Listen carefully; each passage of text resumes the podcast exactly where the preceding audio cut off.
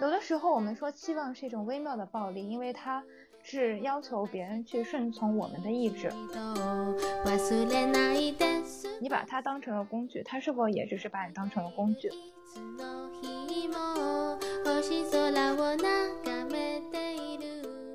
Hello，大家好，欢迎来到片片时间正式期的第一期。我是主播不能自洽而又不断寻求自洽的桃子。我是一名小陈的中年主播小陈。今天呢，除了我们两位主播，我们还邀请了我们两位好朋友，一位是东齐新野，大家好，我是东齐新野，一名默默无闻的室内设计师。另外一位是李李小姐姐。嗨，大家好，我是会喵不会汪的李李。那今天呢，正如我们李李小姐姐的这个介绍一样，我们今天的主题是宠物，这个一直在陪伴着我们，未来也要继续陪伴我们下去的一个呃永恒的主题。那提起宠物，大家首先会想到什么呢？嗯，要不从小小陈开始？嗯，好的，那我来就来说一下我养宠物的经历吧。其实我小时候啥都养过，我想到的兔子、蚕宝宝、鸡、狗，然后但是我印象最深的宠物是我养过燕子。我记得是我堂姐来我家的时候，把我家燕子窝给捅了，然后当时捅下来有六个小燕子，然后小燕子还拉了她一手的那个什么，但是六个小燕子当中有三只死掉了，然后有两只飞走了，最后只剩下一只。然后这一只就我们养了大概有一年多，在第二年的夏天的时候，晚上给它拍蚊子吃，我不知道是它那蚊子有毒，它吃的太多是撑死的还是毒死的，但是它就这样牺牲了，永远的离开了我。然后我给它起了个名字叫小可怜，把它埋在院子里的柳树里，拿雪糕的那个棍儿做了一个墓碑插上去，写上小可怜之墓，我的印象很深。后来的。啊，那是在我爸他们单位的院子里。后来连着几天的，连着几年的暑假，我每次去的时候，我都会到那个木下看一看它。呃，那其他人呢？像东西青野呢？你有养过什么宠物？呃，我我也是，其实说养过的话，各种样、各种各样的也养过，甚至蚯蚓都养过。嗯、我印象最深的是以前乡下在爷爷奶奶家养的土狗、土猫，其中那只土狗叫阿黄，是一只就是很普通的像黑背混黑背的那种柴，嗯、那种土狗吧。它从小就特别通人性，就是会，呃，虽然我回家回频率不多，可能，呃，一个星期或者两个星期回去一次，但它总能认识我，然后每次我走的时候，它都会跟着我一起走，甚至都会追着车跑，直到再也追不上为止。所以我小时候就特别喜欢它们，到现在为止我也很喜欢宠物，呃，所以现在我和，呃，连阿里里两个人养了两只猫。呃，那李李呢？呃，我可能没有像你们养过那么多的宠物。其实对于宠物这个问题，我觉得对我来说是比较有童年阴影的一个话题。因为我记得小的时候，就是嗯，上小学时，学校门口经常会有人挑着担子卖那个刚孵出来的小鸡。不知道大家有没有就类似的经历啊？就是那个小鸡它有黄色的，然后还会有有被人染成绿色的、橙色的各种各样颜色。当时也算是第一次遇见这种新生的生命，然后非常的好奇，因为毕竟你身边除了自己，说实话，当时家里头对于养宠物这件事情还是比较反对的。当时也是用尽了浑身解数，想方设法，然后在老妈手底下，终于求来了一对小鸡。不过这只小鸡后来的命运比较悲催。我小的时候住在北方，冬天大家都知道嘛，北方有暖气。对于我们来说，这是一项非常好的，呃，怎么说呢，一种福利吧。但对于鸡来说，可能就没有这么好了。我记得当时那个小鸡养的还蛮大的，至少呃已经褪去了它那个小雏鸡的那种稚气，然后感觉在往肉鸡或者是蛋鸡的方向发展。突然有一天，有一天晚上。嗯，因为害怕它晚上睡觉冻着，把它放在了暖气边上。结果第二天早上起来，发现他们两个人的两只鸡的四两两只鸡两双腿，对，他们的脚都瘸了。当时就抑郁了很久，就不知道究竟发生了什么，然后他们的腿会变成这个样子，当时非常可怕，就是他们的脚就变成了像我们呃平时在超市里面吃的泡椒凤爪一类的那种。其实说实话，我觉得对鸡来说应该是一种非常残忍的事情了。当时确实小的时候过于欠考虑，没有想太多，只是单纯的觉得他们会怕冷。不过后来想想，也许冻死反而比他们这种嗯变成残废一样，然后。不得已被迫放生，自生自灭，然后不管最后是活着还是死了，其实对他们来说，也许从他们生下来，然后被我买回来就是一种错误吧。我也养过鸡，就是那种学校门口多少钱一对的，养过好几波。后面的前期有很多鸡刚养回来，第一天、第二天就很兴奋的先给它洗澡，然后洗完澡就冻死了。后面更谨慎了一些，就把鸡养大了。但养大了以后，它就是一只肉鸡。一只肉鸡，它的命运就是走向被走向餐桌。它也光荣的完成了它的使命。但是实际上，我跟它的感情还是很好的。它在早上醒来的时候会等我，会在我的床边等我。我每天睁开眼睛第一眼看到的就是这只鸡。你确定它等你不是为了打鸣吗？我确定不是，因为它那时候还没那么大，它那时候还是一只青少年鸡，还没有长成那种肉鸡的样子，但是已经不是一只小鸡崽了。然后它早上就会站在，要不然站在我身上，要不然站在床旁边。然后我每天醒来的时候，第一眼就会看到它。并且鸡其实是蛮有灵性的，像鸡这样的生物，它是恐龙的后代嘛，它算是进化上比较高等的一个生物了。它已经很有智力了，它能够明白人的意思。它其实跟狗挺像的，它也是通人性的。你对它好一点，它是有反应的。你喂它吃饭什么的，它也知道桌上的饭不是它的，它它就会吃你给它的饭。我还记得那个时候我养只鸡。要野化训练，我住六楼，每天把它从楼上往下丢，让它飞。然后 它后来，对，后来我家的鸡真的会真的会飞，因为鸡本来就会飞，鸡只是不到平时万不得已它不飞而已。后来我家的鸡我已经练得会飞了，就是可以飞好远好远好远，从六楼掉下去，然后我要跑好远好远把它找回来。六六六楼它没事哦，不是鸡可以飞那么高吗？它真的会飞的，滑翔机。残忍的人类，天呐，它滑翔机本来只属于三楼，被强行鸡娃。它它已经野化训练成功了。本来只是三楼，强行拔到了六楼。你这个跟海淀鸡娃还有的一拼。对啊，就是鸡娃。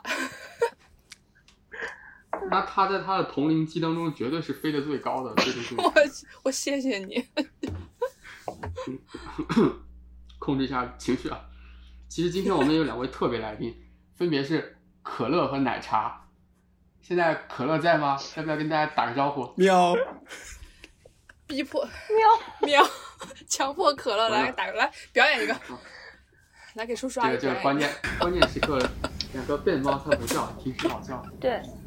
可乐比较沉默，奶茶是一个话痨。奶茶来表演一个，喵。他俩这会儿睡了没呢，他们两个真的是半夜不睡，早晨起的比鸡早。晚上睡得比鸡晚吗？起得比鸡早，睡得比狗晚。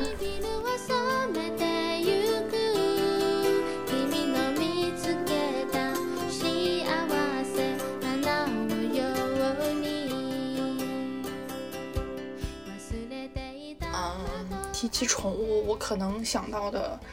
最第一个想到的，可能也是唯一想到的就是狗，因为我对狗狗的感情非常非常非常深厚。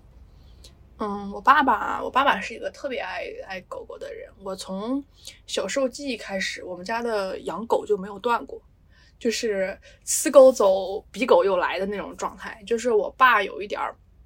他是喜欢狗的，而且他就是属。到后面到了一种就是那种玩玩狗，就是不是不是那种玩，就是有那种乐趣，会研究狗的那种状态，所以他经常会跟他的狗友们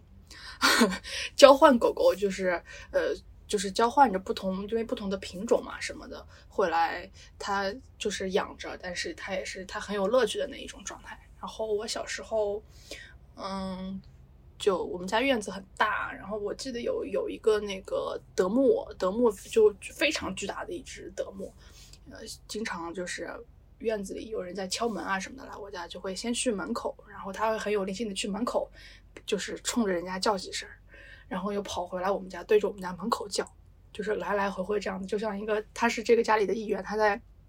他来传递某种信息，跟你说，哎，门口有人来。然后大家因为我们家院子特别大，有也不一定就是要是有人敲门呢，那个时候也没有电话什么的嘛，就是你是听不到的。然后就他就像一个小信使一样，去门口对人家说：“等会儿我们家会有人来接你的。”就像一个这种状态，特别有趣。然后我记得我家有一张我小时候照片，是骑在一只那个大狗的身上的，就小一个小孩儿，我骑在一个一个一个狗的身上。我是没有记忆的，但是那张那张照片在那边，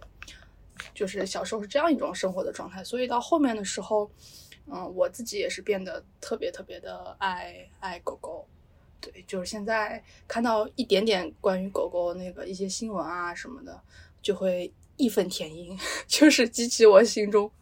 心中的心中的情感。对，就如果讲到宠物的话，我是这样的吧，我就只只对狗狗。那你是怎么看待吃狗肉这件事儿的？这好家伙，不要跟我聊这个话题。义愤填膺，怎么会？怎么可以这样呢？我因为就是动物嘛，动物跟人都是有联系的。然后我觉得狗狗这种动物跟人的联系啊、粘性真的是真的是最大。人类从古一直到现在都是狗是极其特殊的一种，对人类社会极其特殊的一种存在。那你是怎么看待？就是吃狗肉，如果是不被允许的话，那为什么可以吃猪肉、吃牛肉、吃羊肉？哎，这个就是我一个不能自洽的地方。你问的好，我无法回答，我无法回答。然后我也拒绝拒绝去看一些关于这方面的一些研究啊，或者网上的大家在讨论什么的。我就是这样，这样是不对的。因为大如果众生平等的话，可以可以，为什么人类可以吃猪肉，可以吃牛肉，那为什么不能吃狗肉？对我，我拒绝回答，好吗？我回答不了。我也拒绝听你们的 评论。因为狗是最早被人类驯化的动物嘛，它大概是在一点五万年以前由灰狼驯化来的，所以狗是跟人的关系有长达一万年的关系。而像猫就比狗要晚很多，猫可能是在五千年前到九千年前驯化了它。猫本身是可能是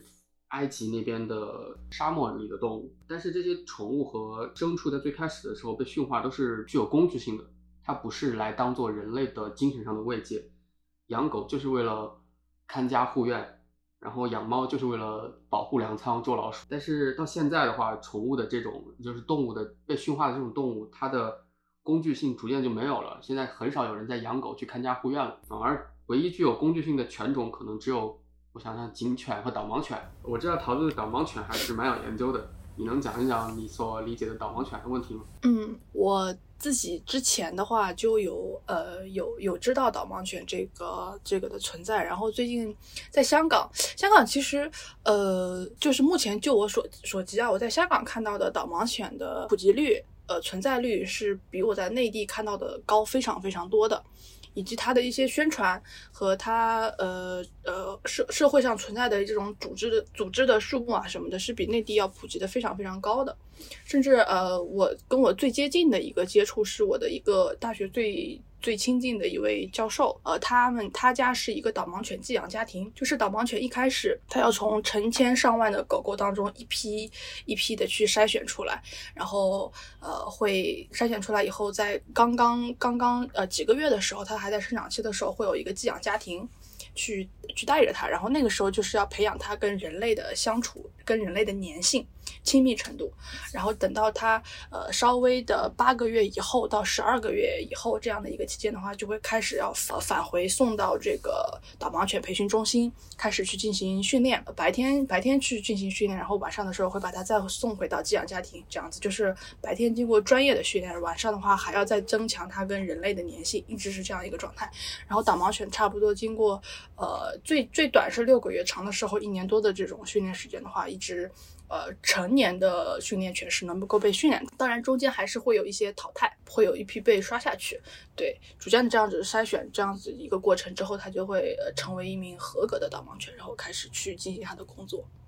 其实我对导盲犬的认识也是经历过一些一些变化的。刚开始其实还是那会儿不是太了解一些背景知识啊什么的，觉得这个这个工作犬的存存在是很好的，觉得还是能够帮助盲人啊什么的。后来，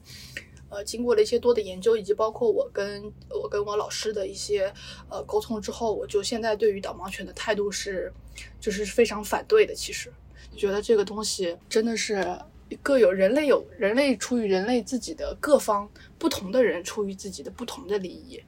呃，去进行这样一个活动，然后对狗狗，狗狗又是非常大的一种一种折磨的存在吧。我是我现在对对它的态度是比较反对的。呃，一方面的话，其实主要的一个原因是它的投入跟产出是非常非常非常不成正比的。中国，呃，中国有一千七百多万的盲人，然而中国现存的在役的。导盲犬一共才两百多只啊，或者说我们不说在意的，就是从中国引进导盲犬开始一直到现在，呃，一共才培培育出了两百多只导盲犬。那从这样一个投入投入比跟来看，这样的所谓导盲犬的存在是非常非常非常低的一个比率。它真正能帮助到多少个盲人呢？而且导盲犬是有这个服役时间的，它不是一直存在。是这个数据是统计从二零零呃二零零六年大连大连第一家这个导盲犬培训中心。建立到现在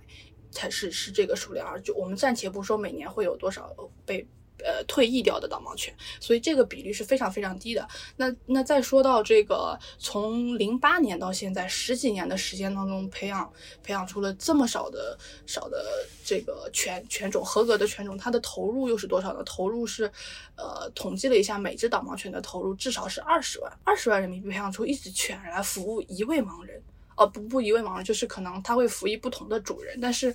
呃，我们可以想象这个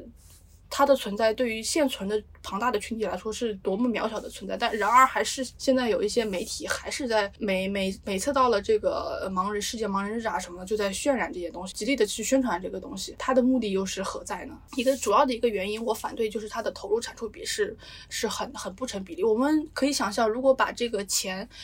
用在用在去去研发一些呃科技上面的东西，一个比如说一个 A P P 或者一支这个呃导盲导盲杖的存在，去指导盲人说你你到遇到障碍物的时候，它会给你发出警报，然后你的 A P P 会有 G P S 定位，会引导你从每天从家门去上班这个路上是要要走走一个什么样的线路，它会。它会自动的帮你规划最安全的线路，对吧？这个都是可以有一些科技，我相信还是可以去发展出来的。甚至其实现在已经有一些导盲导盲杖的产品的存在了，已经有一些了。如果是一只导盲一只导盲犬是二十万的话，那两百多只就是小四。四千万的一个费用，这个费用如果投入在科技上的话，它是一个什么样的产出？就是一只犬，它其实只能服役极少数、极有限的主人。然而，一个科技产品，它是一旦被发明出来，它是能惠及成千上万的人的。就这个这个产出比是无比强、无比的那个非常非常庞大的一个学术。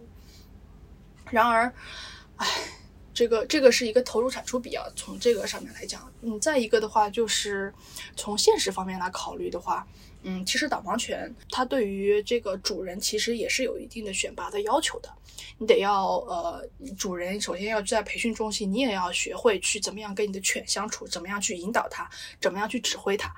然后你同时自己也有要有一定的经济基础，狗呃狗狗你带回了家之后，要有一定经济基础去给它每天做清洁，呃每天给它喂食，要科学的喂食，然后还要定期的去给它看病啊什么，这些所有所有都是对主人也是有一定经济基础的要求的，以及并不是每一个盲人都可以使用它，就是它适合一些你的。呃，家庭和工作地点相对比较固定，你比如每天就只走这一条线，然后每天使用犬种的这个呃工作场所，只是在一个这样比较固定的一个场所，你每天就是坐地铁走这样一个路，或者是你每天只是步行走这样的一个路线，它才会比较适用。如果是呃情况比较复杂，你如果带着它去一个从没有去过的超市啊什么的，这个的话，狗狗其实是它最多只能帮你躲避障碍物，但是它是不能给你起到引导作用的。就它不会引导你说往这边走或者往那边走一点，所以其实，嗯，它对于主人也是有一定的呃有一定的选择标准。那对于狗狗本身的话，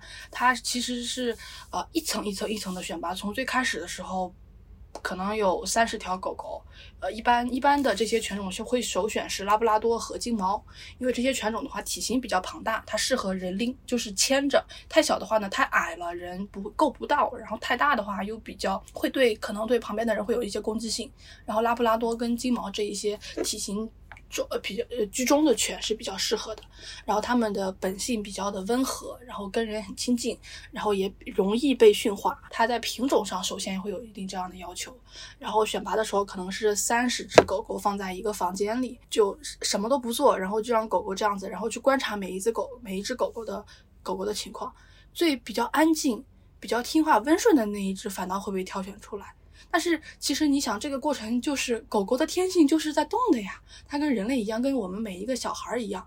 首先，它对它对这个的选拔，就是你好像反倒违背你的一些一些性格在做的事情会被选拔出来。然后这是第一层，中间的话还会有一些训练的过程。你它就它它对狗狗的要求就是在工作的时候要听话。要温顺，然后逐渐的训练成这个，比如，呃，在不能在室内去进行排便，它要它要一天的时候，可能在室内的时候都是憋便，然后憋尿的一个状态，你只能在室外进行排泄，而且是定点。可能你在室内的时候，你的主人如果在工作，你的你的状态就只能是就躲在桌子底下，或者你在地铁上的时候，你躲只能躲在地铁的座位底下。就整个的训练过程，我觉得都是充满了对狗狗天性的违背的，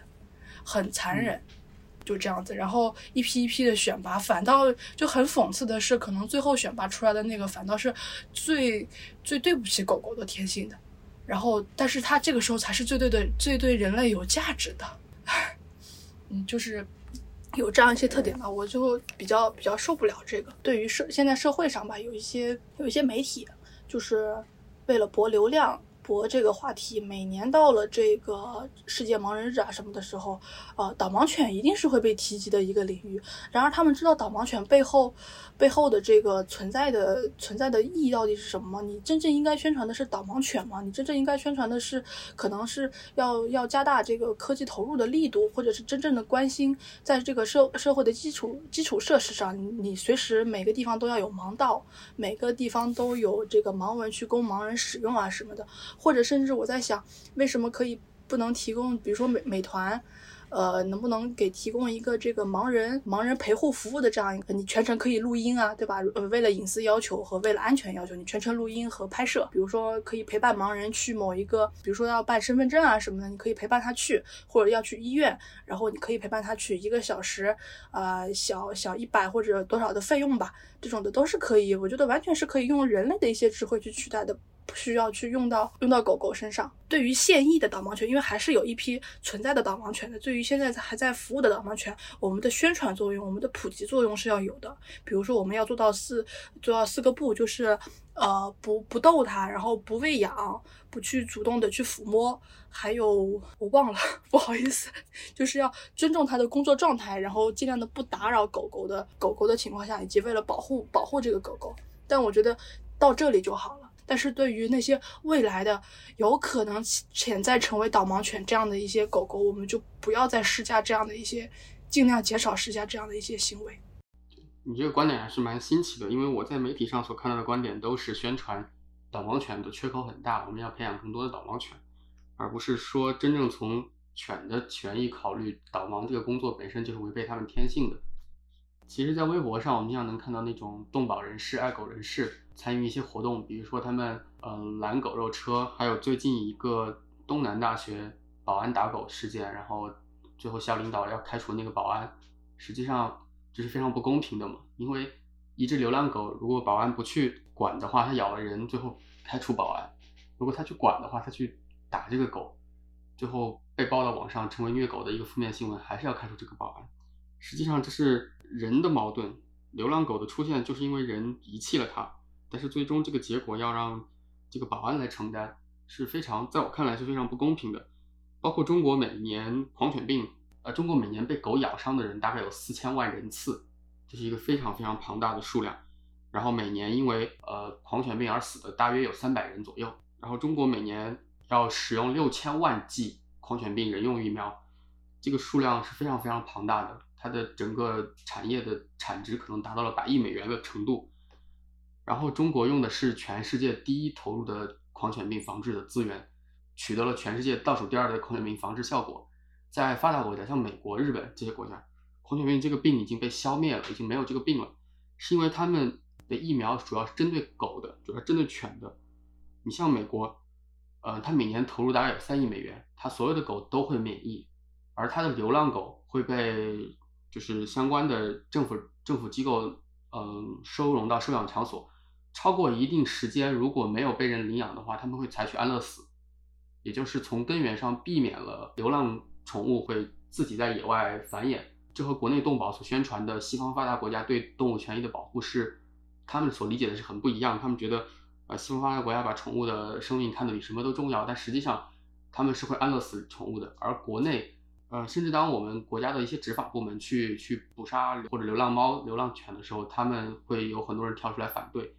实际上，这是一个因为城市这个环境是不适合动物生存的。当人和宠物、当人和动物发生了这种领地上的重合的时候，要么就是损伤人的权益，要么就损伤动物的权益，这是一个非常现实的问题。不知道东西星野和黎黎怎么看呢？其实我有点想再再再绕回，就刚刚说到导盲犬这个工具性的问题的。嗯，其实我之前呃在 iPhone 新的 iPhone 上市的时候吧，就是有一个 UP 主，B 站上的一个 UP 主，他做了一个视频，他就是探究了一下这个 iPhone 上有一些奇奇怪怪的功能。嗯，对于我们正常人来说，肯定 iPhone 上最用不到一个功能，就有一个专门给视障人群设计的一个，就是可能是阅读屏幕。其实我也没有试过，当时那个 UP 主他整个就录了一期视频，他来试这个，然后他说他觉得 iPhone 这个以及市面上其他智能手机啊，他们在阅读屏幕呀，然后包括对于视障人群的一些服务上面还是有所欠缺的。但是在他进行了一个研究之后，不知道你们有没有注意到，iPhone 手机上它有一个非常奇妙的东西，叫做放大镜。其实这个放大镜，我一开始觉得这是一个非常鸡肋的东西，对于对于我们来说，我们根本用不上，有什么必要呢？对吧？一般也不会遇到一定要用放大镜的时地方。然后如果真的有的话，嗯，真的有一种就是世上无难事，只要肯放弃，我何必一定要看清楚它呢？但是后来这个人在打开这个放大镜功能和 iPhone 上就是针对视障人群设计的一些其他功能的时候，然后他就发现 iPhone 对于视障人群的一个非常友好的地方，就是它就真的成为了 iPhone 真的就能成为视障人群他的眼睛，他就会给你描述出来这个东西是一个什么样子的，什么颜色的，什么材质的，然后他会他就不是会一个很很简单很生硬的告诉你啊，这就是一个 A 或者这就是一个 B，他会告诉你天是蓝的，草是绿的，今天的天气很好，所以当时我觉得对于科技是否真的能给一些有特殊需求的人来说，能给他们带来的便利，确实是已经一步一步的在深入我们的生活，只是有的时候可能我们不是还不是那么了解，所以所以你说，呃，导盲犬它将来是否就是能否就是，嗯，研究出来一些新型的科技，说它会被呃终将会被取代，我觉得是可能的，而且我觉得也有一些科技公司，它也许吧，在呃研究其他 新型科技的时候，在也在顺带着，对吧？研究一些对于人类社会福祉有所发展和保护的地方，所以我觉得，如果单从对于导盲犬自身工具性来说，它终将会被取代，我觉得这也是一个非常好的事情。然后，但是返回来再说，继续围绕这个工具性来说，其实它除了它本身的一个作用之外啊，就是我不知道你们是否了解，呃，八八七年版的还是八六年版的那个那一版《西游记》，那一版《西游记》里面，我后面看过一篇文章，就是说提到里面那个白龙马，可能就大家对唐僧师徒几个人非常了解，但是对于这个白龙马，说实话，他虽然出镜概率也挺高的，但是因为没有一句台词，可能大家并不认识他。我后面看了那篇文章，我才知道，它其实原来是一匹军马，就是它是一匹呃，它原来是一个连长的一匹马，后来是因为被那个摄制组看上了，所以它成为了这个他们摄制组的那个一个道具也好，工具也好。但是我想说的是啊，如果他这一匹白龙，呃，这一匹白马，我们就不叫它白龙马了，这一匹白马，如果它只是作为一个连长的马战马的话，其实他的一生也只能是这样一匹战马。但是如果他进入了摄制摄制组以后，他就会成为一匹就是被叫做白龙马一个新的马。也就是说，这个工具它同样都是工具，它被放在不同的地方，它就产生了它不同的效果。它本身它活着的话，它也会很好，它会在军队受到荣耀。呃，当然这是后话。然后对于摄制组来说，也许拍摄的时候对他来说是高光时刻，但当结束以后，他就会被人弃若敝履。嗯，不管是在用还是在不用吧，这个工具性我觉得是取决于它被放的平台，不管它放在什么地方，也许有的地方会成就它，也许有的地方这个工具的地位会成就导盲犬的价值，也许导盲犬它也就通过这个价值成就了它自己。毕竟子非鱼焉知鱼之乐嘛。我们也不知道导盲犬是否真的说他就不愿意呃帮助他所爱的人，嗯，毕竟 我以前也看到过说，呃，有的时候人觉得你的宠物狗呃可能会对你摆出一些非常鄙视的表情，科学家就会研究说这个狗它真的它摆出这个鄙视的表情，它看着你的时候它是否真的在鄙视你，所以他研究了一下，发现狗和人在共情这方面就。存在着非常高度的相关性，也就是说，有的时候，当你看到你的狗对你摆出一个鄙视表情，他可能内心真的是在鄙视你。所以，有的时候我就在想，如果你觉得你把它当成了工具，它是否也只是把你当成了工具？而如果你把它当成了，虽然把它当成了工具在使用它，但是你从内心在爱它的话，它是否也甘愿让自己成为一个工具，然后来服务于你，让你过得更好呢？有的时候，我们说期望是一种微妙的暴力，因为它。是要求别人去顺从我们的意志，但是对于天性这种事情，我觉得比较难界定。还是那句话，子非鱼嘛，对吧？然后至于说到流浪狗，然后西方会把它那个抓到收容所里，这个确实我在很多动漫还有呃电影里面都看到过，当时也觉得很诧异，就国外都这样做了，竟然还有人一直觉得他们这个对于动物保护的很好。今年年初的时候吧，我在 B 站上看了两个节目，一个是呃他拍的一个真人的综艺，叫呃百分之二的爱，呃邀请了一些 UP 主，因为当时是有一个我在 B 站上一直关注的一个训狗的 UP 主，叫哎叫什么来着，我都有点忘记了。叫哦，问题狗狗大改造，呃，一号，对对对，这个 UP 主他叫一号，然后因为是他参加了，所以我就特地去看了，因为我觉得他本身他在对于狗狗的一些行为矫正上面，就是如何让人和狗更好的相处。你说行为矫正本身它其实也是一种抑制性的强加，但是它的结果却是好的。如果是以边境的理论来看的话，它其实是最大化了社会利益的。所以，我个人觉得，有的时候做出一部分幸福感的牺牲，是对于整个社会幸福感最大化是有所帮助的话，嗯，或许本身就存在一种权利的让步。然后这个又扯远了，就一个是百分之二的爱，是针对，呃，它是针对一个北京动物收容所的一个，就是深入到这个里面，然后来看，呃，它这个宣传的一个叫做，呃，这世界上对于流浪动物来说，这世界上有一种幸运叫做百分之二。因为所有的流浪动物里面，只有百分之二的动物会被领养，他们会有一个非常呃幸福的后半生。但是对于剩下的百分之九十八，我们以前就是有一句老话叫说“猫不过七”还是“猫不过八”，就是说在外面宠流浪动物吧。应该就是统称流浪动物吧，他们可能真的活不了太久，因为这是一个针对流浪动物的视频，流浪动物收容所的视频。然后我当时就顺这个视频再去扒扒扒，就发现了一个呃台湾人拍的一个纪录片，呃具体名字我现在已经记不得了，但是他当时讲到的也是台湾是如何呃治理他们的流浪动物的，其中就提到了一点，他会给他能看到的这些流浪动物进行一个绝育，就是防止它们继续繁殖。因为他们在纪录片里头认为，呃，为什么他们的流浪动物会这么多？就是因为，譬如说有一只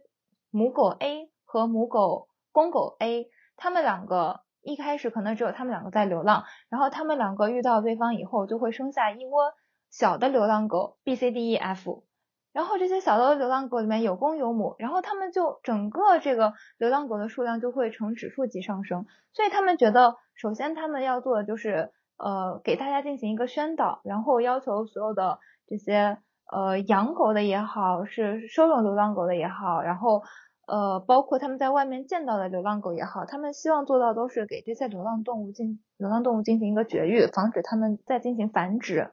所以这本身其实我觉得这种行为它和。嗯，西方在收容所里面把这些动物抓进来，然后如果没有领养，对他们强制进行安乐死，其实本质上没有特别大的差距的，因为最终你都是其实都剥夺了他们一部分的权利，只不过西方可能做的更绝一点，他直接让他死掉了，就彻底的抹杀了。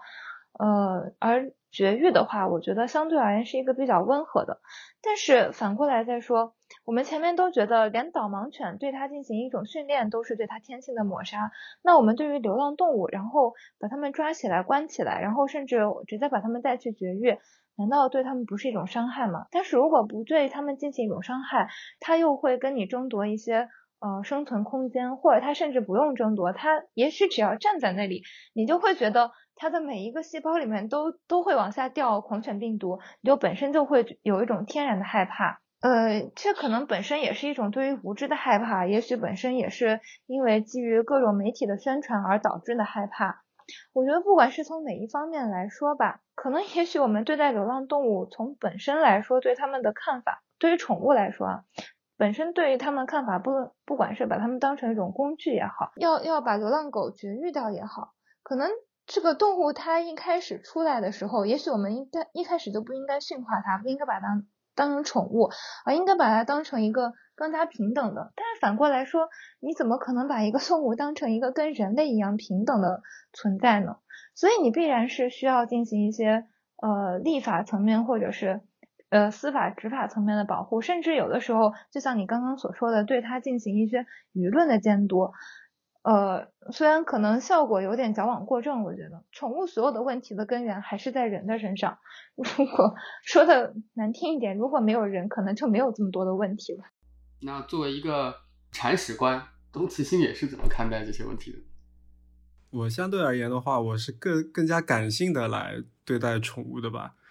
呃，我本身养宠物的一个契机是我在工作刚工作的时候，在一个工地嘛。当时晚上那里有很多大车，那天那天晚上我在值班嘛，然后一辆大车开过去以后，好像压到了什么，我过去看了一下，嗯，是一只小黄猫，一只小橘猫，它被压了以后下半身都没了，就是直接只只剩下上半身了，它但是它没有死，当时还就是一直在哀叫嘛，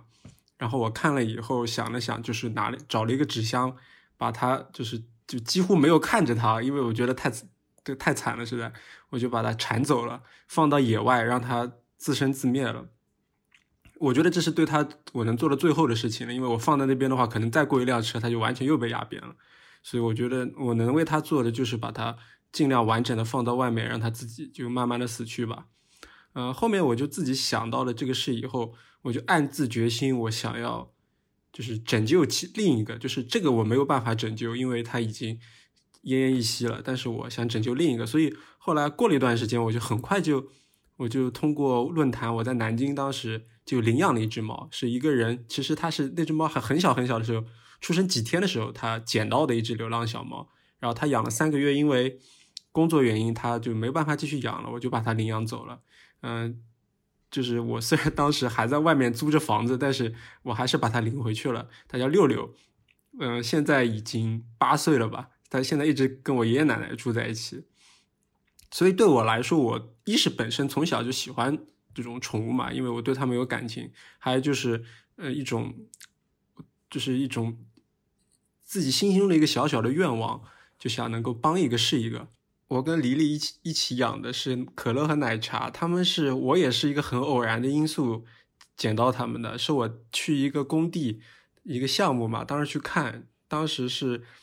他们有一窝猫，应该五六只，都是很小的猫，一个多月大。呃，他们是门卫，就是相当于是散养的吧。他捡到了那个门卫捡到的那些猫，就会投喂一些，他们就那些猫就陪着待在那边了。然后我确认过以后，他说，呃，他我想拿就拿。然后我后面就专门开车过去，随手抓了两只，随机挑选两两只幸运儿，一直跟我现在生活了一年多了。所以对我来说，我呃，我能帮助的猫很少，但是呃，我能够帮助到它的话，我就觉得内心非常的开心啊，这是一种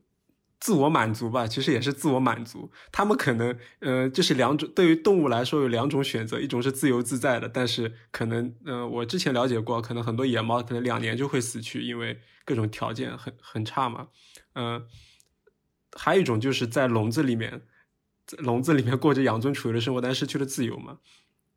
这但我觉得对他们来说的话，我就有点小小的私心的话，对于就几乎所有养宠物的人来说，他们都是有私心的，就是要想让他们陪伴着自己啊、通过我换嗯、我教我付出我的一些精力和财力来换来他们的陪伴，这是所有养宠物的人就是跟他宠物的一个交易，不管他们喜不喜欢，他通常来说，呃，动物都是会感恩的。它表现方式，呃，狗可能更直观一点，但是猫可能就是不会表，就会很傲娇嘛，所以叫猫奴嘛，我们都是，呃，它它们不会表现出来。呃，但像呃，同时还有一个现象啊，就是呃，我也是最近也去了解了一些事情，就是有人就讲过，养狗和养猫的人的心态还是有点不一样的，就是尤其是对待有品种的宠物、纯种的宠物的时候，嗯，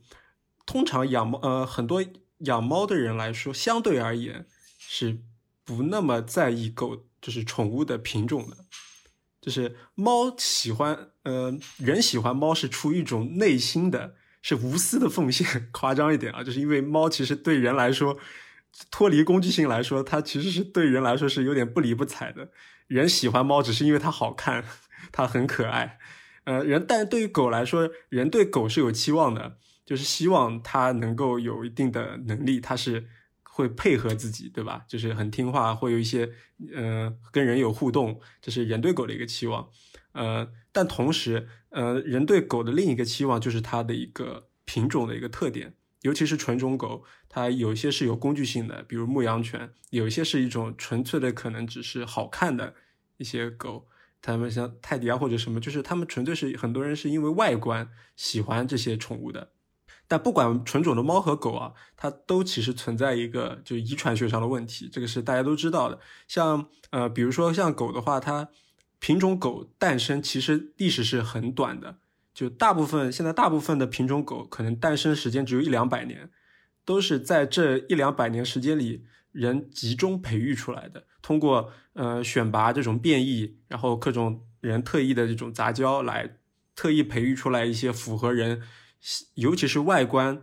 喜好的这些狗的品种，但是在因为这种都是近亲繁殖，会造成了它遗传病的呃一种积累，造成了现在呃大部分品种狗其实都有一些特定的遗传病，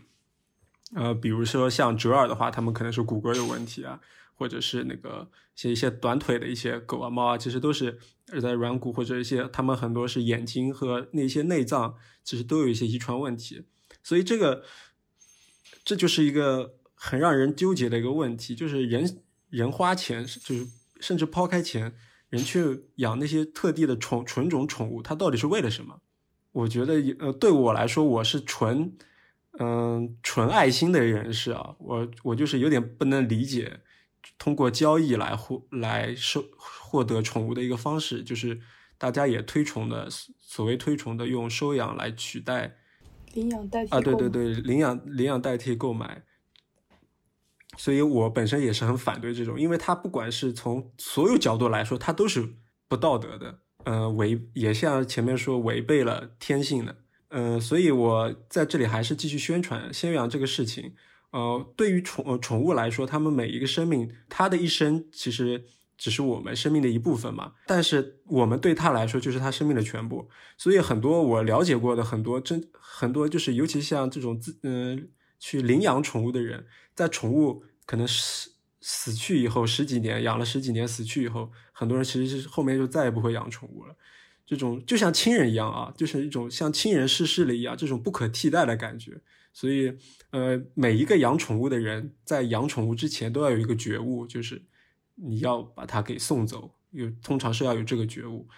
而不是说它只是你生活的一个调剂。就是出于功利性的话，养宠物到最后很很可能就会变成弃养，或者是呃对它这个生活中也是会有点不理不顾，造成它最后生存过程中的一些痛苦，尤其是疾病啊，或者是一些食物上一些就会造成它其实虽然是活着，但是它活得很痛苦，甚至还不如让它自生自灭来的好。就像之前提到了，像一些错误的一些方式会造成的对他们的伤害，在现在这个环境下，尤其甚至前段时间出现了宠物盲盒的事件，对吧？嗯，我虽然不是所谓的爱狗人士或者爱猫人士，呃，我是稍微中性一点的，但是我觉得这个这个实在是太违背各种方面的道义了，所以我这里想转给我们的李李同志，他作为从法律从业者的角度来来补充一下，这个国内或者是国外有没有一些相关上的一些发展来。补充健全以这种关于宠物权益、动物权益的一些呃一些条例啊，或者一些发未来发展的趋势。这么高大上一个问题，我毫无准备啊！突然被 Q 到，还点名指姓的要 你来回答。突然被 Q。其实我记得我当时在念书的时候，我们当时确实讨论过，当时有说德国打算立一个动物权益保护法，不知道过了这么多年，它有没有立出来。但其实我确实怎么说呢？也看一些公众号吧，每一次都会风言风语的说一些啊，中国也打算立这么一个法了，也打算立这么一个法。不过现在还是放在侵权责任里头，毕竟呃，现在你说对于宠物的界定吧，有些人有些非常喜爱宠物的家庭，可能说真的把它当成一个家庭成员来看，但有些可能就是呃狗贩子吧，说难听一点，他们就只是把它当成一个财产。呃，甚至有的时候就流浪犬。那你说，对于第一种，我们可以知道啊，如果你伤害了他的狗，对他来说精神伤害是很大的，因为他你这样子，你只是把它当成一个呃民法上的财产来说，对他可能是有一点不太公平。但对于后两者来说，他他甚至这只是一个财产，甚至流浪犬。他如果真的你伤害了他，你真的很难说对他来说有一个什么样特特别的惩罚。现在有一些可能会把它归结到这个治安管理里头，毕竟呃再怎么说舆情放在这儿，你不能不管。但你真正要给他定罪，我觉得很多人的呼声在于说，我想给他定罪，我想给他入刑。像这种人，你现在。对吧？就敢虐待动物了，然后你将来会不会去虐待你周边的人，或者比如譬如说有那么多虐童案吗？就就像那个犯罪心理学上讲的，有大多数的纵火犯，他们呃年幼的时候都有尿床尿到年纪年纪比较大的一个经历，不能说在因果关系上有一个正相关的意义，但是在统计学上其实是有一定的道理的。所以你说呃一定要给他入刑吗？这个确实是我觉得还值得思量的一个问题。毕竟现在我们宣扬的还是呃反重刑主义嘛。这么多年了，因为我们历史上对于这个刑罚来说是一个重刑主义的道路。譬如说，嗯，呃，我们都一直以来说，呃，中国的这个法律的历史其实都是重刑轻民的，所以我们的在在制定刑法的时候，可能就把一些。呃，觉得不是很重要的，就就把它剔除到外面去。觉得可以通过一些其他的手段进行调剂，甚至我们觉得可以放在 A 治安管理处罚里头，对吧？我们不用给他事事都入刑。毕竟刑法它是一个非常，就是呃，对于国家武器来说，它是一个攻击性非常强大的。而且放在中国这种社会里头，你说你一旦入刑，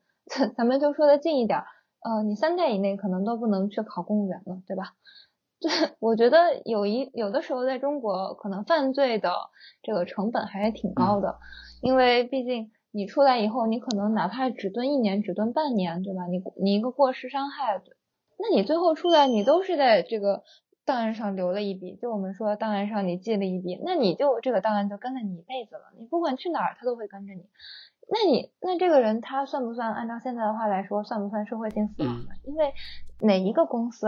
就我们以前看到的新闻，就说你去应聘一家公司，他都要让你跑到派出所去开一个此人无犯罪证明。我证明我没有犯罪，我为什么要证明我没有犯罪？我来应聘你的职位和我有没有犯罪之间，难道还有什么关系吗？就像有些人会问，哎，你这呃，在在你应聘的时候，他问你你是否已婚？我应聘这个岗位跟我结不结婚有什么关系吗？这都是一个非常奇怪的问题。但是就是有人会问。这样说的话，以这种意义来说的话，如果说你这个虐待动物一定要入刑的话，那对于刑法来说，它的意义究竟在哪儿呢？它它是要把你任何一个细小的行为都放到这个罪行里面吗？就像我以前呃读到过的，在日本，包括呃我之前在台湾读过一段时间的书，他们也是非常有意思啊。你。在日本，在台湾，你要非常小心。譬如说，你到公共场所，你都会看到，哎，它有很多的卷筒纸啊，没有用过的，没有拆封的，或者是拆封了摆在那边的，它就放在那儿。但你千万不能去拿，拿了以后你就看吧，刑法上总有一条能让你进去的，对吧？盗窃罪你是跑不了了。所以说，就就在这些国家，嗯和地区，即使小如偷窃一卷卷筒纸都是犯罪。那他们对于犯罪严苛程度，是否已经超出了我们觉得就是对于重刑主义的一个范畴？他犯罪和刑罚的呃这个体量是不是已经超出了现代刑法的一个强调要不要这么重刑的一个前提呢？它是否已经就是跟整个这个国际社会的一个对于刑法的一个期待已经背道而驰了？但是 如果真的背道而驰的话，为什么有那么多人觉得说，哎，我觉得你们这个地方的法律定得好，我觉得你们这个法国家地区的哎法治程度非常高？那我就觉得这本身就是一件非常矛盾的事情了。所以说，如果如果说啊，如果你连虐待，咱们就说这个权益最低的，可能就没有人替他发声的这个流浪动物啊，呃，如果虐待这种行为都能成为犯罪，我觉得宠物快递跟宠物盲盒在某种程度上来说都是同样的丧心病狂。如果连这种行为都能成为犯罪，那么这是否就是一种道路隐目的社会呢？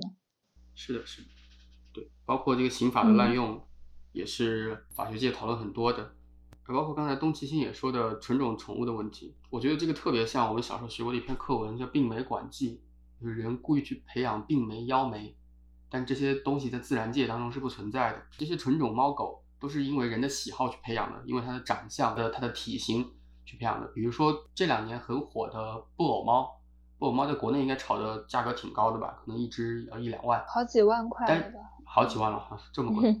然后布偶猫它其实是有严重遗传病的，它会你会觉得它特别粘人，是因为它浑身上下都不舒服，它有关节炎，它的胃就是它的消化能力是非常非常差的，它的整个体格是非常非常差，它必须依赖人，不得不依赖人，它时刻是一个病殃殃的状态，所以你会觉得它很安静很美好，但实际上都是因为人的欲望而故意培养出来的。纯种宠物的出现本身就是对动物权利的侵犯嘛，如果你真的从动物权的角度来讲，从大自然的角度来讲，一定是适者生存的，哪个宠物有。哪个动物有更强的适应能力、更强的生存能力，才会被这个世界所保留下来。而人类故意培养这种有遗传病的，但是在外观上有优势的动物，实际上就是因为人类本身的需求。在这个意义上，宠物的出现本身就已经是人的财产。法律上，你把一个属于人的财产去用非财产的东西去保护，实际上跟它出现的目的就已经是本末倒置了。呃，还包括其实很明显的加菲猫，不是大家都觉得很萌嘛，很好看嘛？你看一看加菲猫的外表，你再看一看动物园里近亲结婚的老虎的外表，你会发现它们两个长得特别像。怎么说呢？实际上这种生物就不应该出现，就不应该因为人的欲望而出现。现在所有的宠物问题、流浪宠物问题，它的源泉都是人，都是人带来的。包括阉割宠物，阉割宠物有很多，因为养猫养狗的人士都会说，阉割它会给它带来更好的生存质量、更长的寿命，对它是好的。但实际上，对于一个动物来说，怎么可能把你阉割了是对你好呢？以前人们养养猪、养牛都会都会把阉割掉，就善掉，是因为删掉以后它长肉长得更多，它长得更快，它体格更好。这都是因为人的经济上的需求。从刚才李李说的边沁的功利主义来说，这些都是从社会的效益来出发的。但是动物本身不是人类社会的一部分，是人类强行把它引入了人类的社会。所以我觉得这种人类自己带来的问题要人类自己去负责，而你不能用这个应该怎么说呢？就不能把问题归因到。其实是被你牵扯出来的问题的动物身上。对对对。就我觉得这种行为对于人类来说叫做“始为勇者，作茧自缚”。最开始是人把动物驯化出来的，最后动物产生了问题，我觉得是动物的问题。其实动物在里面何其无辜呢？而且我们我们从宠物说，然后最开头其实影影射出来是那个说人吃狗肉为什么不吃猪肉？其实我当时就想到了，对人人吃狗肉，哦不。人不吃狗肉，为什么能吃猪肉？所以我一开始就想到的是，人不仅吃猪肉，人还喝牛奶。人不仅喝牛奶，人还吃各种牲畜，什么从以前就开始吃鸡、鸭、羊。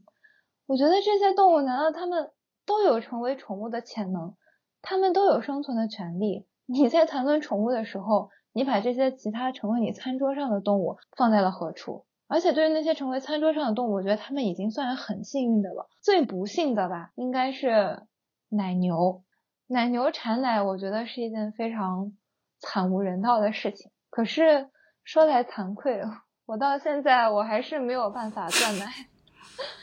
所以这个，你本身你就最开始你就把它当成了一个工具，你在使用它，然后有一天这个工具突然不趁手了，你就开始抱怨工具。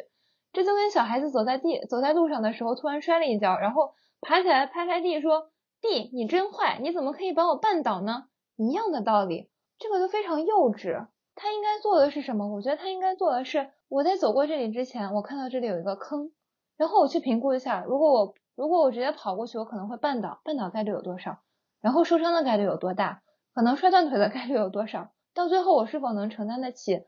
呃，前面我受伤带来的一切的后果？然后你再去采取你的措施。但是很显然，我们在最开始做的时候，没有一个人在最开始做的时候能预见到后面一切的结果。所以我们不可能做每件事情的时候都先提前做好你的风险和利益分析。就我们说的呃 risk benefit analysis。然后这个是在这个医疗器械上面一定都会做的，包括说到医疗器械，它还要做动物实验嘛，我觉得这个更恶心。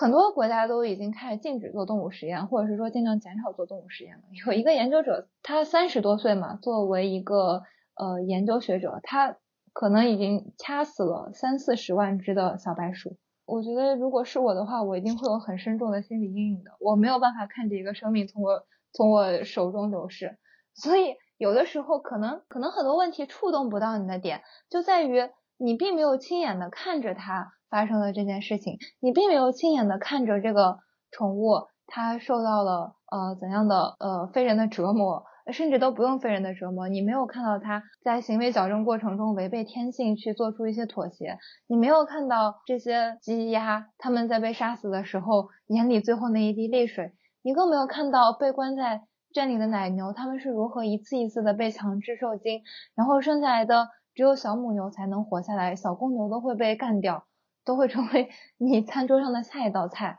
你根本就不知道你喝的牛奶 里面掺了多少的血液，所以你根本就不会去在意，你不会去 care 这件事情。但等你真正看到的时候，你可能真的才会去停下来思考。但这个时候，其实风险它已经发生了。所以我觉得，在这件事情已经发生以后，在这个工具已经变得不好用以后，你不应该去抱怨，你应该去想更多更合理的方式，然后如何来避免它，如何来改善它，甚至如何你去研究一种方式，你能和你的工具，即使它已经钝掉了，即使你不能扔掉它，即使你没有办法改善它，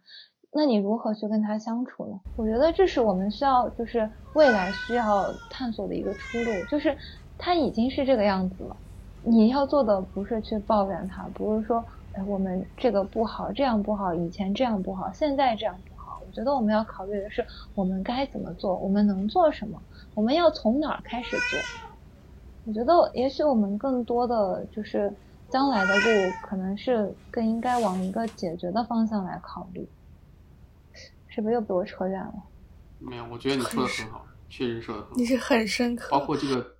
对这个动物权利的问题，这这非常荒谬和可笑。因为西方人他自己也吃，两百年前他自己就吃，他不吃是因为他富了，他富了以后他不需要吃这些了。而中国实际上就是无论是吃狗肉、吃内脏比较流行的菜的地方，都是近多少多少年有过饥荒历史的。而在我看来，狗它不可能比猪有更高的动物权益。如果你认为狗比猪有更高的动物权益，那你纯粹是从人的角度出发的。而动物权益应该是从动物的角度出发，包括国内不是现在有很多那种微博上的活动嘛，就是组织拦狗肉车，无论这个狗肉是合法还是不合法，他们就去什么设卡哨的地方把车拦下来，然后威胁说要报警、要曝光什么什么的。一般无论它合法还是不合法，最终这个司机都会跟店主联系，卖卖狗肉的联系，说说要不就算了，就就低价卖给他们了。呃，一般可能一车狗十万块钱，他们可能五万块钱就能买下来。然后这五块钱买下来的狗，这些救动物的动保人士会挑选当中比较好看的送去那种宠物商店，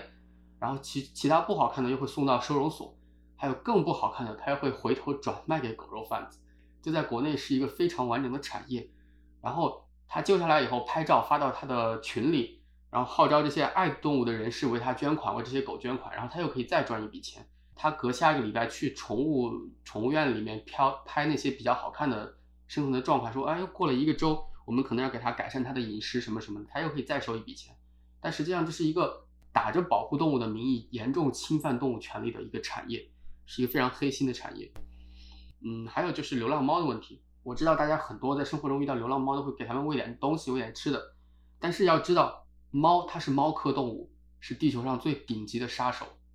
它不会因为饥饿而捕猎。猫有一个天性，就是它会因为有趣而捕猎。全世界每年有三亿只鸟死于流浪猫的手。我不是批判大家喂猫，因为喂猫都是善心之举嘛，就是一个人本本能的看到一个生命受到受到饥寒交迫，你想去帮助它。但是在下次喂猫的时候，希望大家想一想，你喂的每一口猫粮都是一只鸟的生命。一只流浪猫在一年内可能会捕杀二十到三十只鸟，就是无辜的鸟类就被你喂的流流浪猫给杀掉了。它可能只是因为好玩。在你讨论动物权益的时候。猫的权益在我看来不可能大于鸟的权益，还包括其实很多殖民者，就是西方白人殖民者带来了各种各样的问题。最典型的就是澳洲，因为澳洲是一个封闭的大陆嘛，西方殖民者去的时候带去了野兔，然后现在澳洲野兔是灾难，是一个外来物种入侵的典型。而且现在澳洲还有野狗，澳洲野狗就是当时人类带用带去的宠物狗，流浪狗野化以后又重新变成了野狗，它现在是澳洲最顶级的捕食者。还有包括新西兰的猫，新西兰本来是没有猫的。但是当时的殖民者带去了猫，当地是没有这种生物链上的捕食者的，猫就成为了当地就是生物链最顶端的一个捕食动物，也会对也对当地的生态系统造成了极大的破坏。包括我们在谈论动物保护的时候，比如说呃去立法去向社会募集资金的时候，我们都会用一些旗舰种动物，比如说大熊猫嘛，大熊猫长得又可爱又是国宝，就是人见人爱，所以它会作为旗舰种，它会吸引到动物保的资金。但实际上，如果是一个濒临灭绝的老鼠呢，你把这个老鼠拿到社会上，会有人为它捐款吗？是不会的，它可能在生态系统中扮演了很重要的一环，它对生物多样性有很重要的贡献。但是它长得不可爱，它就不会被人喜欢，就不会为它捐款，它就会在这个动物保的话语权中，它就没有话语权，它根本就看不到动物保护的本质实际上是什么。当然是为了保护动物的权益，但你要说再生，是为了保护人的权益，是因为我们觉得生物的多样性和呃一个良好的生态环境对人的生存是有利的。就好比那个著名的那个柴静采访那个丁院士的采访嘛。他都说了，地球根本就不需要你保护，你保护的是人，你拯救的是你自己。当生态系统很单一的时候，会发生很多问题，最终反噬的是人类自己。但是对大自然来说根本无所谓。嗯，包括这些动物成为濒危物种的前提，都也都是因为人的影响。你像大熊猫，它实际上能在它的栖息地生活很多年，它是活化石嘛，它很多年很多千万年都没有特别大的变化。但是它会濒危，就是因为人类的活动威胁到了它的栖息地，它就不得不往山上跑。但是它所适应的温度的环境是有限的，所以它能上升的高度是有限的，所以导致它栖息地越来越小，越来越小，最终就濒临了灭绝。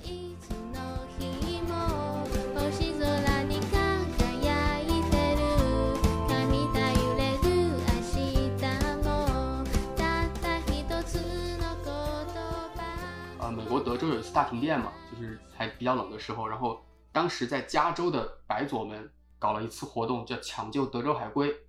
就是一堆人跑到德州去，大概救了三千只海龟，因为冷太冷了，海龟可能会会死嘛，他们就把海龟抢救了。但实际上在同样的时间内，德州是有人冻死的。当然，我不是批判他们抢救海龟的行为，这肯定是一件好事嘛，拯救生命。因为社会的资源是有限的，当你拯救另外一个东西用了资源，那么拯救人的资源肯定就会少了。在这种情况下，我们要不要考虑海龟的生命权是不是高于人的生命权呢？之所以会有生命权，是因为我们觉得这些动物跟我们有同理心，是因为人类对它们产生了共情。你会对。大熊猫产生共情，你会对猫和狗产生共情，因为它们是哺乳动物。但是你大概率不会对蛇产生共情，你大概率不会对细菌产生共情，不会对植物产生共情，因为它跟你差距太大了。实际上，它们的权益的等级的高低是和跟人类关系的亲近来定义的，而它们和人类关系的亲近是人类主观定义的。也就是说，动物保护问题本质上，动物权是在人权的基础上所产生出来的，它不可能独立于人权而单独来谈。实际上，我个人是非常喜欢动物的，我也很想养宠物，但是我一直不敢养，因为我觉得这个责任太重大了。你一旦养了一只宠物，你要照顾它的一生，你要对它非常负责。因为我小时候养过很多宠物嘛，它们最后要么是上了餐桌，要么就是死掉了。我现在想来，我都是非常不忍的。如果我重新养一只宠宠物的话，我一定会非常好的照顾它。但是我觉得我，但是我觉得我现在还不具备这个条件，还没有这个能力，所以我一直不敢养。现在我相信大部分年轻人都都是有已经有这种觉悟了，就是刚才呃董其星也说的，从领养他的第一天开始就要有一个觉悟，是陪着他，就送他走。但实际上我怀疑这只是一个在中国社会只是一个样本的偏差，是因为你觉得你周围的人都是这样想的，但不代表广大的青年人都是这样想的。如果广大青年人都是这样想的，就不会出现盲盒宠物这个东西。因为我相信购买宠物盲盒的一定就是年轻人。我觉得甚至都不用购买宠物盲盒，网上邮购宠物的吧。对，有有，我觉得可以。扩展。就网上邮购，邮购活体本身也算是违反了他们的那个对于快递行业的一个规范。嗯，本身就是不让邮的嘛，这个这个一本来就是这么规定的。对啊，我我很好奇，没这个这个所谓的快递行业对于这种是没有没有一些规定是吗？其实邮寄活体宠物是一个很常见的事，比如我之前养鱼的话，鱼都是通过邮快递来贩卖的，但是大家不会关心鱼在快递箱里面待的怎么样。这个其实也是涉及到了一个差别吧，因为它们不是猫狗这种哺乳动物，就是大家对它们不会太在意。其实再推广一点，就像植物也是，它们这就更差得更远了。你快递一个植物，你不会觉得有任何的问题。很多网上的爬虫类的爱好者，他们会在网上寄各种爬虫类，还包括，嗯、之前国内有很多在网上贩卖蜘蛛的，比如说我在网上想买一只白额高脚蛛，那么我拍一只之后，店家可能大概会发我三到四只，因为大概有两到三只会在运输的过程中死掉，保证我运到的时候会有一两只是活的。这个时候它就是明显的是一个商品啊，就好比在运输过程中这个商品可能会有损坏，所以我超发一些，但是这些不会得到大家的重视，是因为它们跟人类不亲近，很多人怕它。但当猫和狗就不一样了，是因为它们和人类亲近，但实际上你真的从生命的角度来讲，我觉得这些生命应该都是平等的吧。更明显的就是，当我们大家都在网上购买海鲜的时候，买大闸蟹绑过来的时候，你一定会要求螃蟹得是活的。这种情况下就没有人讨论，就是当我们在互互联网上讨论说快递行业一定要禁止邮寄活体动物的时候，那么你会在快会在网上买活体的海鲜吗？你只能买死海鲜。这种情况下，这些反对的年轻人他们能接受吗？我觉得他们肯定不会接受。大闸蟹必须得是活的，死蟹发过来 都要差评。大闸蟹属于食品类，食品就是。其实我觉得这种都可以推广一下。你把大闸蟹换成猫狗以后，你很多事情都可以理解了。就是他们就是动物的权益，只是看它的不是它，就是它它的它这个东西是哪儿来的，它归属于谁？它如果是人工培育的，它是归属于养殖户啊，归属于那种生产的厂生产的人呢来说，它就是一个商品。如果它本来是归属于你，你养的，你拥有这只动物，然后别人侵把它给偷走了，然后把它屠宰了，它产生的问题也是一个财务一个侵权的问题，而不是说是它一个生命权益的问题。所以，如果通过都是在这个范围内讨论的话，在现在法律上是这样对，如果都在这个范围内讨论的话，我觉得很多事情都不用争论了。但问题就是做不到嘛。就是即便是你的财产，但是它一旦有了生命，它就不可能被单纯的视为财产。虽然在法律上是财产，就好比我是一个宠物，我是一个犬舍的犬主，我培养的宠物都是我的财产吧。但这个时候我发盲盒，很明显是违背社会公德的。所以这一次惩罚那个盲发盲盒，也是在那个快递的那个相关法律上，是在这个角度上来来惩罚的，并不是说他因为虐待了动物来惩罚他，而是因为他违反了规定。这个本身目前来说是没有办法从我们很多人内心希望的角度来处理这个事情的。其实我觉得这些这些会有分歧，会有就是同样对于一个生物，我们会有不同的观感，就不管是动物还是植物，都是出自老子的一个观点，叫做“天地不仁，以万物为刍狗”。我们就是没有办法做到把众生平等的来看待，以万物皆为刍狗。我们还是没有办法以一种更为平等的观点来看人，可能对一些你能看得到的，或者是说。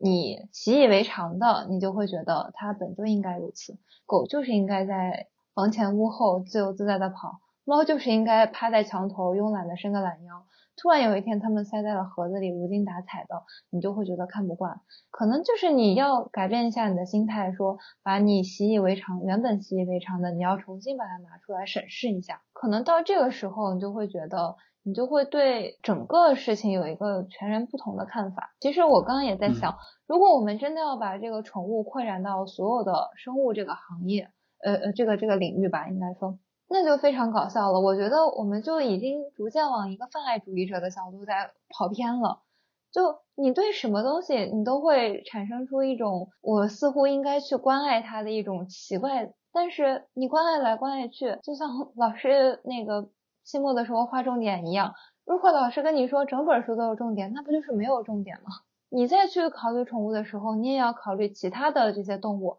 就像说个蛮有意思的吧，就你一直在吃猪肉，但杀猪的方式却一直在进化，然后我们称之为这是一种更人性的方式。以前可能是一刀劈下去，现在可能直接电死。你可能觉得一刀劈下去的时候，有的时候劈不死，他可能还要再痛苦一会儿。但是你直接电死的话，他可能什么都感觉不到就挂掉了。从人的角度来看。我们好像就是对他来说，对保护猪来说是一个进步，但是你依然是在伤害，你依然依然是在吃它，你的心态没有摆正。我觉得可能就是等你摆正的时候吧，到时候你就会觉得，也许真的是时候出一本动物保护法了。其实你说这个，我还是想到了，呃，一句话叫“君子远庖厨”。很多人说这是一种虚伪，因为你都在吃它，你远它有什么意义呢？但实际上，我想说这是有意义的。就好比佛家，佛教讲僧侣是可以吃肉的嘛，但是他必须吃三净肉，就是这个肉不能是因你而死，不能是你看见他杀，也不能是你杀。当他已经被杀掉以后，他就变成了肉。在这种情况下，它就是一个没有生命的东西，你是可以吃的。嗯，我自己哪怕我在蒸螃蟹的时候，我都有点不忍心。因为那活蹦乱跳的螃蟹一会儿就不动了，那锅里一会儿就没声音了。但是如果你让我直接去吃现成的螃蟹，我不会有这种生理、生理上和心理上的这种障碍的，就是因为这个生命离我太近了，是我亲手把它杀掉的。对，我是会有一种愧疚感的。对，所以我觉得我能做到的就是。但因为我也是人类，人本身就是杂食性动物，人是需要动物蛋白的。你不能去要求一只老虎为什么天天杀生。我觉得我是能够接受这种正规途径养殖和饲养产生的食物。我觉得要尊重生命，首先我要做的是不要浪费食物。对，你每浪费一口，就意味着更多的生命要被杀掉。对，这个我很赞成。所以 一面就非常钦佩着这些素食主义者，一面然后又在不停的喝牛奶、吃鸡肉。人有的时候确实挺矛盾的。刚才刚才你说的那个“君子远庖厨”，让我想到了奇葩说上的那个遥远的哭声。哭声有，遥远了就行，就不要在自己面前哭，是吗？对。但实际上是有意义的，它不是一种虚伪。嗯。当你把这个问题搁置起来，就让这个杀生和你的生存不产生直接的矛盾和联系，我想应该是一种非常自洽、现实主义的妥协。对，是一种自洽。